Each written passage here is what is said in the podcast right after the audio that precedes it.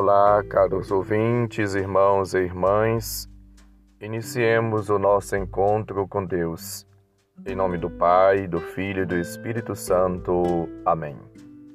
Proclamação do Evangelho de Jesus Cristo segundo Mateus, capítulo 7, versículos 6 e os versículos de 12 a 14. Glória a vós, Senhor. Naquele tempo, Disse Jesus aos seus discípulos: Não deis aos cães as coisas santas, nem atireis vossas pérolas aos porcos, para que eles não as pisem com os pés e, voltando-se contra vós, vos despedacem.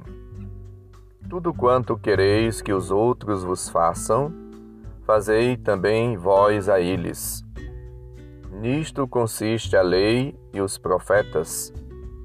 Entrai pela porta estreita, porque larga é a porta e espaçoso é o caminho que leva à perdição, e muitos são os que entram por ele. Como é estreita a porta e apertado o caminho que leva à vida, e são poucos os que o encontram. Palavra da salvação. Glória a vós, Senhor. O evangelista Mateus apresenta-nos dois provérbios de difícil compreensão, por várias razões. Vem logo depois de Jesus ter alertado e proibido julgar os outros e ter nos ensinado a aplicar a medida com moderação compreensão e perdão.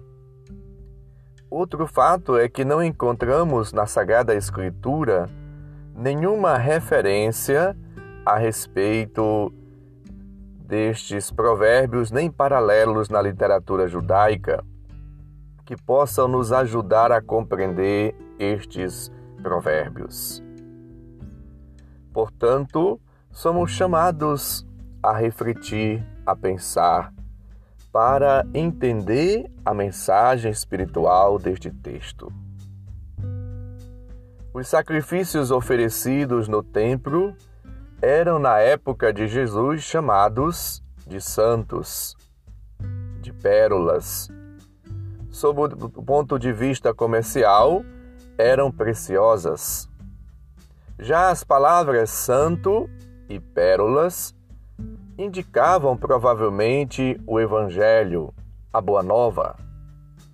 E as expressões cães e os porcos eram todos aqueles, pagãos ou não, que desprezavam a Boa Nova, tal como os porcos desprezavam as pérolas. O evangelista, portanto, aponta, depois desses provérbios, a regra de ouro. O que quiserdes que os outros vos façam, fazei-o também a eles. Versículo 12. Portanto, somos chamados a dar passos, a crescer na intimidade, na fidelidade, na obediência, no amor a Deus e ao próximo. Esses dois provérbios que Jesus apresenta ajudam-nos a entender a importância das duas portas, dos dois caminhos. O caminho da virtude, da vida, da obediência, do sofrimento, da fidelidade a Deus, da cruz. O caminho estreito, a porta estreita. E o caminho espaçoso, largo do vício, do descontrole, de uma vida desregrada, desobediente, da vida fácil. Somos chamados, portanto, a buscar viver uma vida em Deus. Há uma mudança, há uma transformação, há uma escolha. A porta e o caminho estreitos da renúncia, do seguimento, da cruz, que levam à vida, à salvação, à felicidade plena, eterna. A porta e o caminho espaçosos da satisfação dos apetites desordenados de uma vida fácil leva à perdição e devemos escolher. Somos todos chamados ao desapego, a uma vivência da fé coerente, firme, sólida, dedicada, amorosa, prestativa, doada, entregue. Na liberdade do espírito, somos todos chamados a viver a vida nova, como pessoas novas, homens e mulheres novos. Os ricos, muitas das vezes, andam despreocupados em conservar e aumentar suas riquezas, suas posses, sua opulência, seus status. Hoje a liturgia, na primeira leitura, fala que Abraão, ao, ao contrário, estava preocupado em ter boas relações com os seus vizinhos, em ter relações de amor, de carinho, de afeto, com liberdade de espírito. Ele antecipou a regra de ouro proclamada por Jesus: O que quiserdes que os outros os façam, fazei-o também a eles. E diz ao seu sobrinho: Peço-te que entre nós e entre os nossos pastores não haja conflitos, pois somos irmãos. Aí tens essa região toda diante de ti. Se fores para a direita, eu irei para a esquerda, e deixa o seu sobrinho escolher o melhor para evitar conflitos, brigas, desentendimentos, divisões. Somos chamados a fazer sempre o bem aos outros, a amar, a tratar bem, a ser educados, carinhosos, afetuosos com as pessoas.